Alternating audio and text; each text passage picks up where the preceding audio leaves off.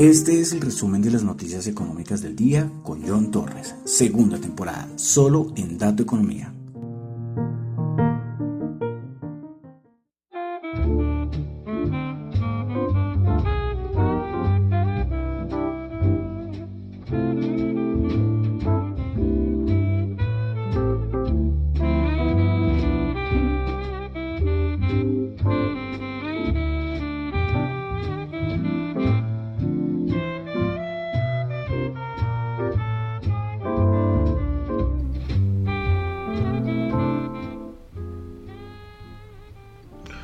Muy buenas noches, son las 8 y 34 de la noche de hoy miércoles 9 de marzo del año 2022. Mi nombre es John Torres y este es el resumen de las noticias económicas del día de hoy. Saludo a los que me escuchan en Radio Dato Economía, tanto en la web como en la aplicación de Seno Radio, o como dirían mejor los españoles, que os pronuncia la Z diferente, funcionan Z. Entonces yo debería decir Zeno Radio, ¿sí? para que se entienda mejor. Z-E-N-O Radio, una muy buena aplicación donde hay muchas emisoras de cierta manera independientes que hasta ahora están naciendo. Está para Android y para iOS. Eh, también, saludos a los que me escuchan en Spotify. Muchas gracias. Recuerden que pueden calificar el podcast ahí de 1 a 5 estrellas.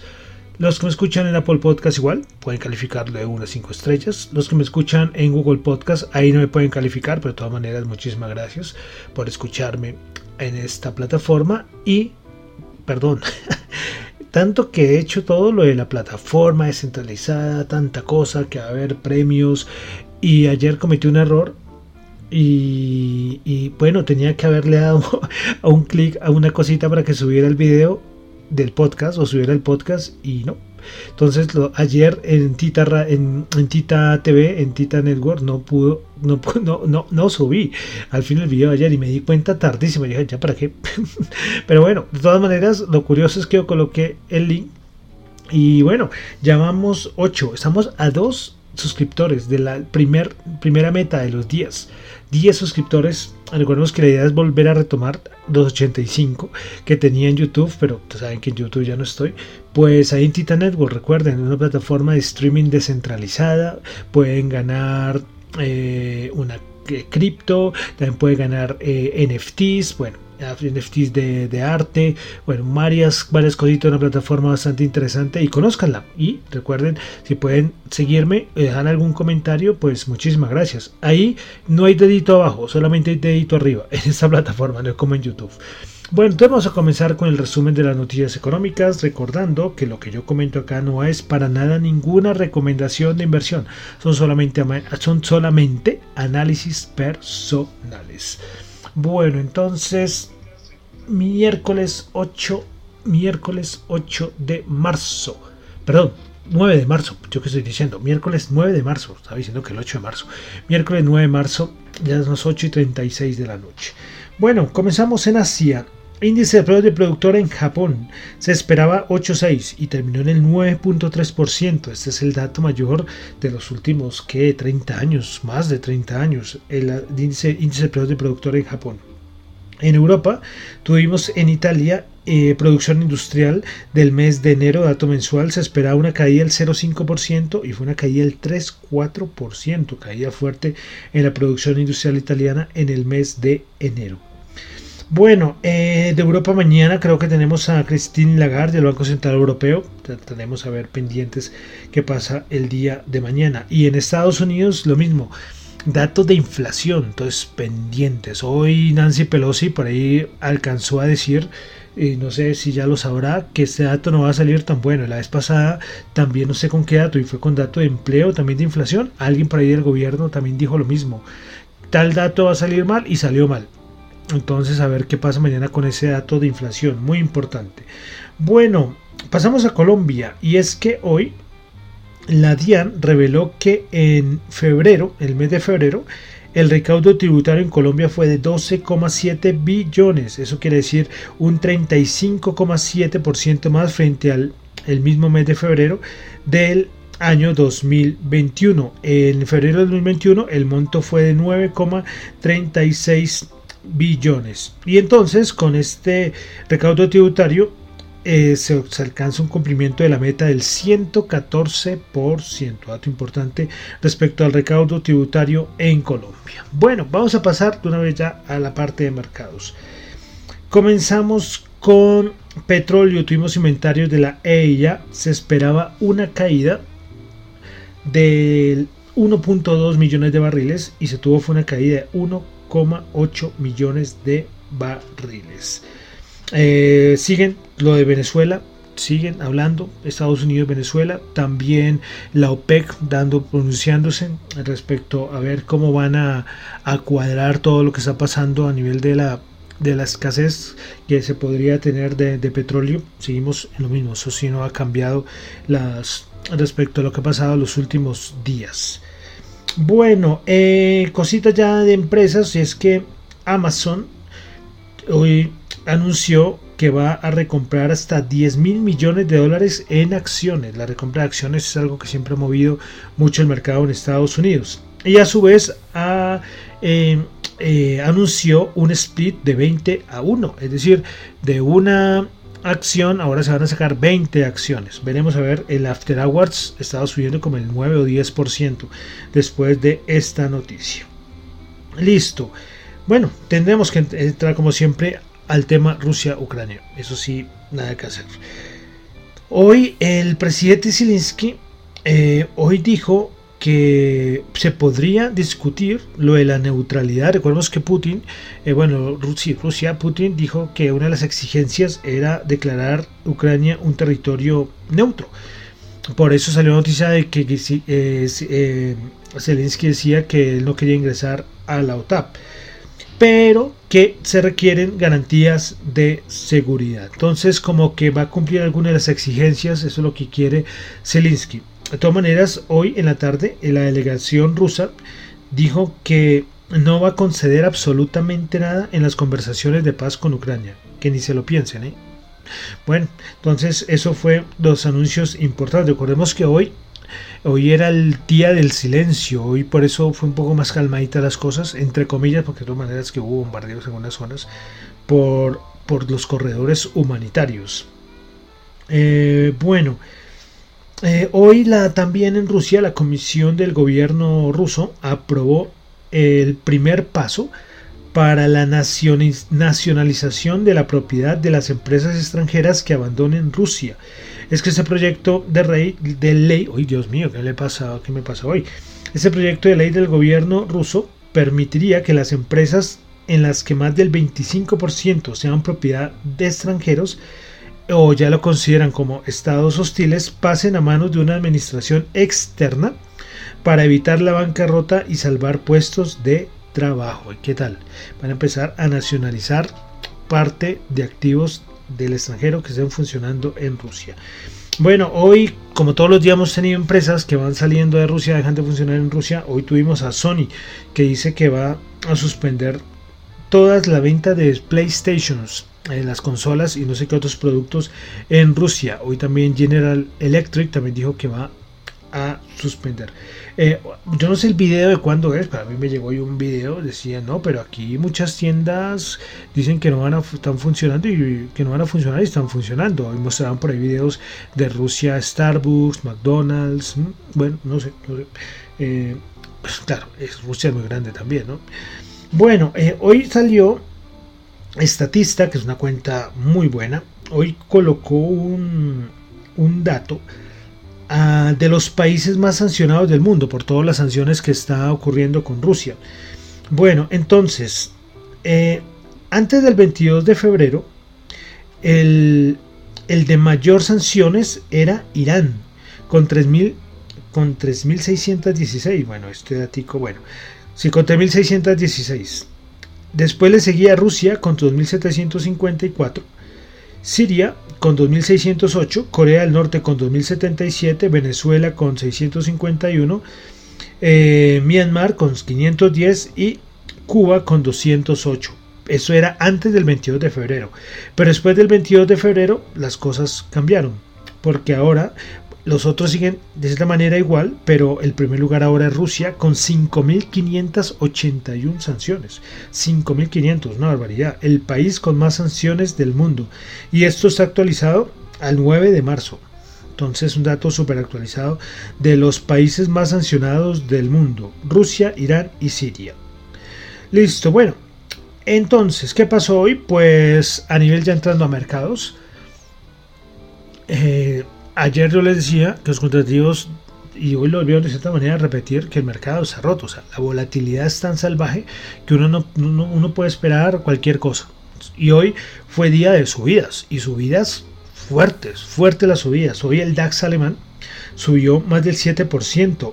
Y será tanta la subida hoy del DAX, el DAX recordemos que es el índice europeo con mayor caída eh, en, toda Europa, pues hoy tuvo su mejor día desde el 24 de marzo del año 2020. Tremenda caída, hoy, subió, tremenda subida, pero no caída, subió mil, más de mil puntos el día de hoy, una barbaridad lo que subió hoy el DAX alemán. El resto de bolsas también ya lo vamos a, a mirar. Entonces, ¿por qué? ¿Por qué subieron? Bueno, pues porque ven que Zelensky pues de cierta manera quiere pues eh, que ya se acabe esto y está como como diciendo, hombre, pues si Rusia quiere que seamos Estado neutral, pues vamos a intentarlo, que no quiere que no ingresemos a, a la OTAN, pues no lo vamos a hacer. Ahora veremos en la disposición de, de Rusia, ¿no? Pero de momento las cosas siguen, siguen igual, o sea, la volatilidad es salvaje, lo que en los últimos días lo que hemos tenido era más bajadas que subidas, pero hoy fue el turno de las subidas. Pero esto sigue la incertidumbre ahí hasta que no haya un cese al fuego ya total y garantizado. Las cosas tranquilamente mañana eh, podemos tener otra vez bajadas fuertes. Y recordemos que mañana a nivel de mercado es importante BSE en la mañana. Hablo de la mañana cuando hablo ahora de este lado del mundo, ¿no? Y después en la tarde el dato de inflación en los Estados Unidos. Datos muy importantes unido con todo este conflicto de Rusia y Ucrania. Entonces, eh, bueno, eso es lo que pasó hoy a nivel de, de mercados. Entonces, vamos a comenzar viendo, visitando los índices. Hoy tenía donde tenía todo, donde siempre miro.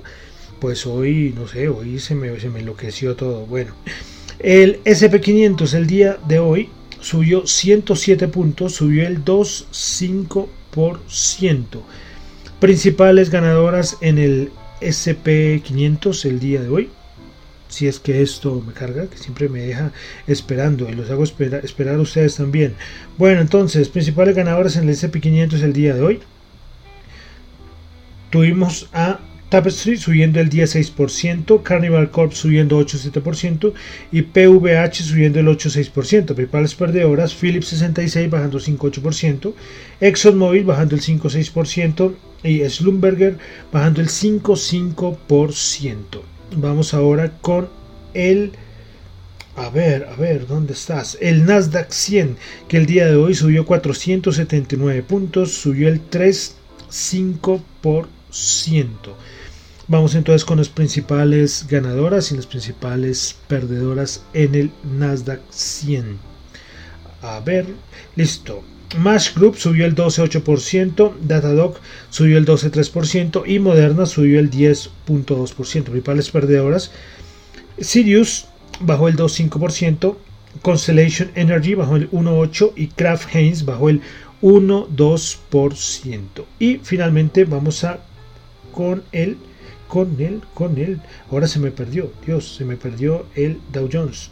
Si alguien lo ha visto.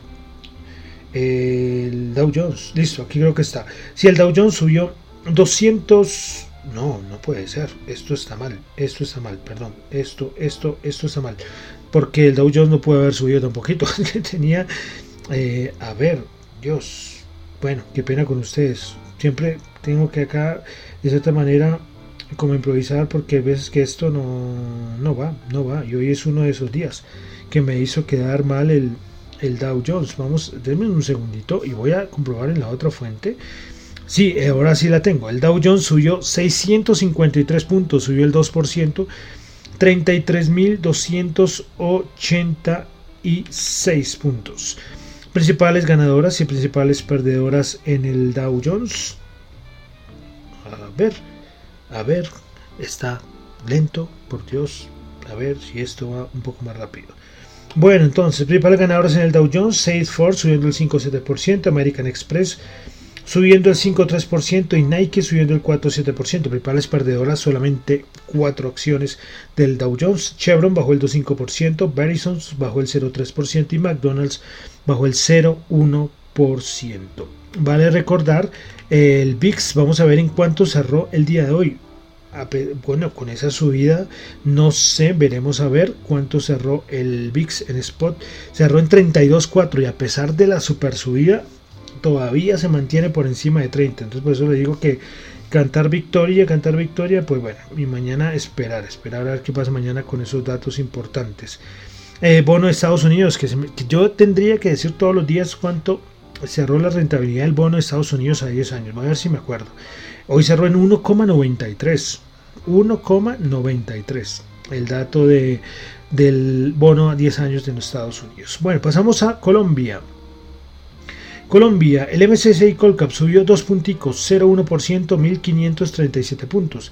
Principales ganadoras en la Bolsa de Valores de Colombia, Éxito subió el 11,6%, ISA subió el 3,7% y Preferencial Colombia subió el 2 el 2.2%. Principales perdedoras del día de hoy, el Cóndor bajó el 5%, Ecopetrol bajó el 3,5% y Canacol bajó el 2,1%. Bueno, vamos a algo de commodities. El oro 1995 bajó 63 dólares eh, la onza, perdió los 2.000 puntos, pero por el momento. El petróleo, después de unas subidas tremendas, el WTI 110 bajó 14.7 dólares el barril, Brent 112.4 bajó 16.8 dólares el barril. Eh, peso, bueno, dólar peso colombiano 3.746 bajó 30 y 9, sí, 39 pesos. A ver, listo.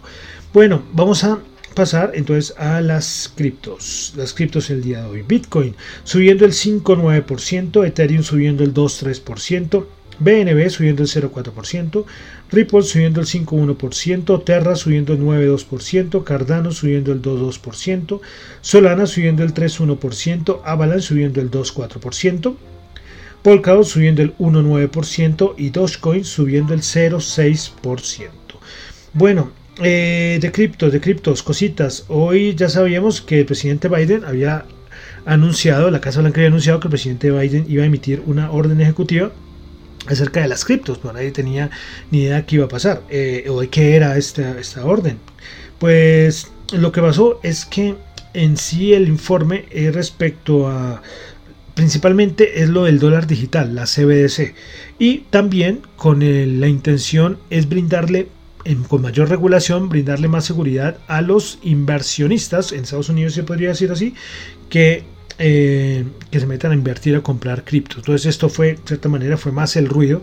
Todo el mundo o sea, escuchaba unas cosas que no, que van a prohibir el Bitcoin y yo no sé un montón de cosas, pero no, nada. Hoy fue más llevado a, promover el dólar digital. A ver cuándo vamos a tener la CBDC, que ya sería el dólar digital. Bueno, una cosita que me pareció interesante es que hoy...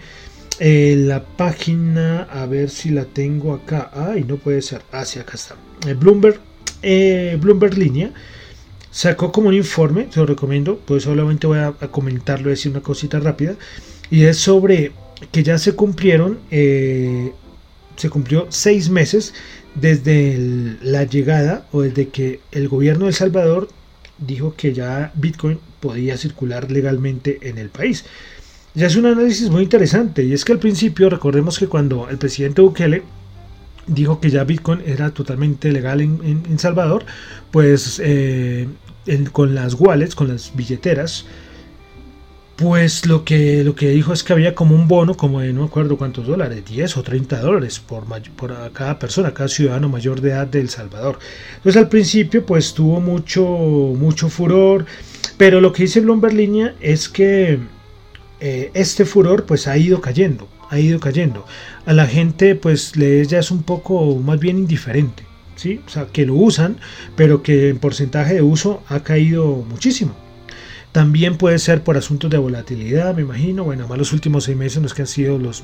Bueno, en noviembre fue el último máximo histórico, pero lo que ha sido diciembre, enero y este año, los últimos dos meses, febrero y lo que va de marzo, pues ha sido eh, volátil. Pero también eh, que me pareció curioso y es que El Salvador es un país donde se mueve mucho dinero en remesas y se supone que Bitcoin eh, podría ser usado para que personas de fuera de, El Salvador pudieran enviar sus remesas en Bitcoin, pero que no, que también esto ha bajado, bajado harto. a ver, a ver si yo tuviera por acá, mm, a ver, a ver, bueno, bueno, no es que estaba pensando a ver si tenía el dato exacto, pero, pero no, no tengo el, el dato exacto. Ah, bueno, sí, ya lo encontré. Entonces, en enero del 2022, por ejemplo, de los 552 millones en remesas familiares, solo 10 millones se canalizaron a través de wallets electrónicas. Si se toma como base que cada transacción promedia en 316 dólares, resulta que unos 31.646.000 salvadoreños en el exterior enviaron remesas con la nueva tecnología, mientras que 1.749.000 utilizaron los canales tradicionales. Entonces, bueno, este interesante, interesante para seguir ahí, pues eh, mirándolo, porque es, es una, o sea, es un proyecto cripto que está, está funcionando sea que con mayor aceptación o menor, pero ahí está funcionando eh, Bitcoin, porque vemos que Bitcoin, su, la idea de Bitcoin, eh, la idea de Satoshi Nakamoto era ser dinero digital persona a persona. En ningún lado eh, quiere ser el oro digital ni reserva de valor, nada. Y entonces por eso El Salvador lo está usando. Y bueno, bueno, dice, interesante, lo interesante es lo que comenta Bloomberg, Bloomberg Línea. Quería por eso traérselos hoy al, aquí al, al, programa que, me quedé aquí pensando. Bueno, y como tenemos un poquito de tiempo, aprovechando que hoy no hubo tanta cosa, eh, vamos a retomar nuestro diccionario cripto. Lo, lo dejamos súper abandonado por todo lo que estaba pasando y por asuntos de, de tiempo. Nosotros habíamos quedado en que era una criptomoneda. ¿sí? Los últimos términos que habíamos hablado creo que era criptografía y criptomoneda. Pero vamos a hablar de un término que se llama DAO. DAO. Eh, esto viene del inglés, eh, eh, Decentralized Autonomous Organization. Pues esta organización autónoma descentralizada, traducido ya al, castellano, ¿qué es? ¿qué es? Y es de cierta manera algo muy importante en el mundo cripto. Pues una organización autónoma descentralizada es una organización que está mandada o que está guiada por los smart contracts. Aquí no he hablado todavía de smart contracts, la definición, porque eso es... Eh, o sí, de pronto en contratos inteligentes. Venga, creo que sí, es que han sido tantos términos. Dios mío, qué desastre. Eh, sí, sí, sí, yo hablé de contratos inteligentes. Sí, sí, sí, sí, sí. Que es un programa que corre en la blockchain, que era algoritmos, que bueno. Entonces, estas DAOs pues son organizaciones que existen de manera descentralizada pero que sus lineamientos y sus reglas están guiadas por lo que establezca el algoritmo.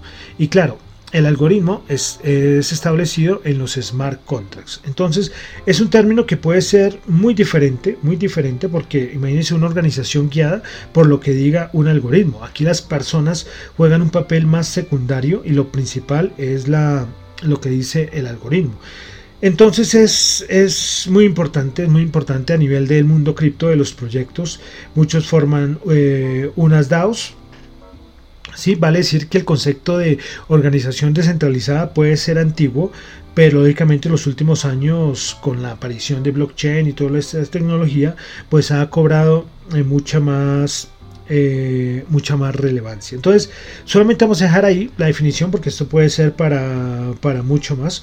Pero recordemos, entonces, una organización autónoma descentralizada cuyas reglas se establecen en el smart contract. ¿Listo? Entonces es como la, lo más importante de lo que es una DAO, DAO, esta organización eh, autónoma descentralizada. Bueno, y entonces termino entonces ya por el día de hoy el resumen de las noticias económicas. Espero, Dios mío, hoy sin no cometer ningún error y poder subirles el video a Tita Network. De verdad, hoy qué horror. Ayer cuando me di cuenta yo, Dios mío, ¿qué hiciste yo? sí, pero bueno, espero hoy sí ya en un ratito. Los que escuchan el están en vivo. De pronto llegaron tarde y quieren escuchar el podcast, eh, ahí lo tendrán como siempre en media hora más o menos en todas las plataformas, o de pronto menos. Bueno, entonces termino por el día de hoy. Recuerden que lo que yo comento acá no es para nada ninguna recomendación de inversión, son solamente opiniones personales. Mi nombre es John Torres, me encuentran en Twitter en la cuenta arroba John Chu, en la cuenta arroba Dato Economía, en el correo me pueden contactar por la emisora radiodatoeconomía arroba gmail.com. Bueno, entonces termino por el día de hoy. Como música, recuerdo que estamos haciendo ese recorrido 1922-2022, 100 años, 100 eh, años, 100 años, sí, 100 años. Se me olvidó restar. 100 años de, la historia, o no de la historia de la música, sino que estamos cogiendo un tema de, de cada año y pues lo estoy rotando acá. Ayer fue el año 1923 y hoy vamos al año 1924. Esta canción si no la pude encontrar con una calidad de audio digitalizada. Lo que van a escuchar es como si estuvieran escuchando un disco antiguo. no sé, yo por ejemplo mis abuelos, lo recuerdo mucho, que tenían esos discos grandes, los long play creo que se llamaba, los LPs, y tenían un sonido muy particular. Y esto es una grabación muy antigua, entonces les va a sonar un poco diferente. Bueno, pues la canción es eh, Trouble in, in My Blues con Telma Lavizzo. Muchísimas gracias.